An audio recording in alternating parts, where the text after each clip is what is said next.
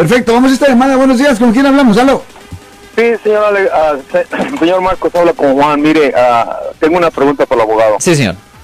Ah, primero, gracias a ustedes por, por seguir con esos programas que señor Marcos dice que ahora es que no es fácil. Felicito a los patrocinadores. Muchas gracias. Mire, yo, tra- yo trabajo de chofer, tengo muchos años trabajando en una compañía de prestigio. Sí, sí. todas son de prestigio. Pero ten- tengo una pregunta. ¿Qué, de- qué puede uno hacer co- con, el problema que nosotros tenemos cámaras en, los, en los camiones y la otra, el otro ramo que es de la misma compañía no las tienen y no hace lo que nosotros hacemos como poner conos, poner shots? Lo siento por la interrupción, su video va a continuar monetariamente.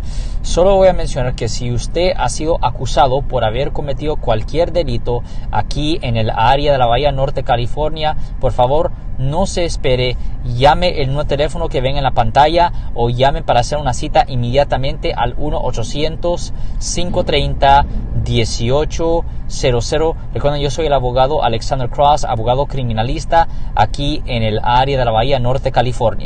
Y, y como que no es justo que y, y es la misma corporación. ¿Es legal eso?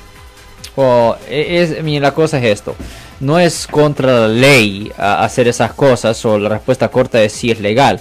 Usted puede tener carma- cámaras en su vehículo ah, y es preferible tener cámaras en el vehículo, pero no hay ninguna ley que donde dicen que hay un requisito, no es un requisito tener cámara.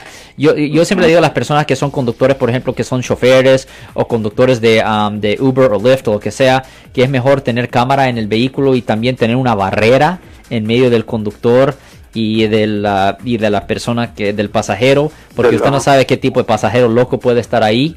Um, pero es perfectamente legal tener una cámara y tener un rótulo diciendo que lo están grabando. Yo creo que es la mejor forma de poder ah, ser chofer, es tener una barrera ahí, la cámara y una y, y un rótulo diciendo que la persona lo están grabando.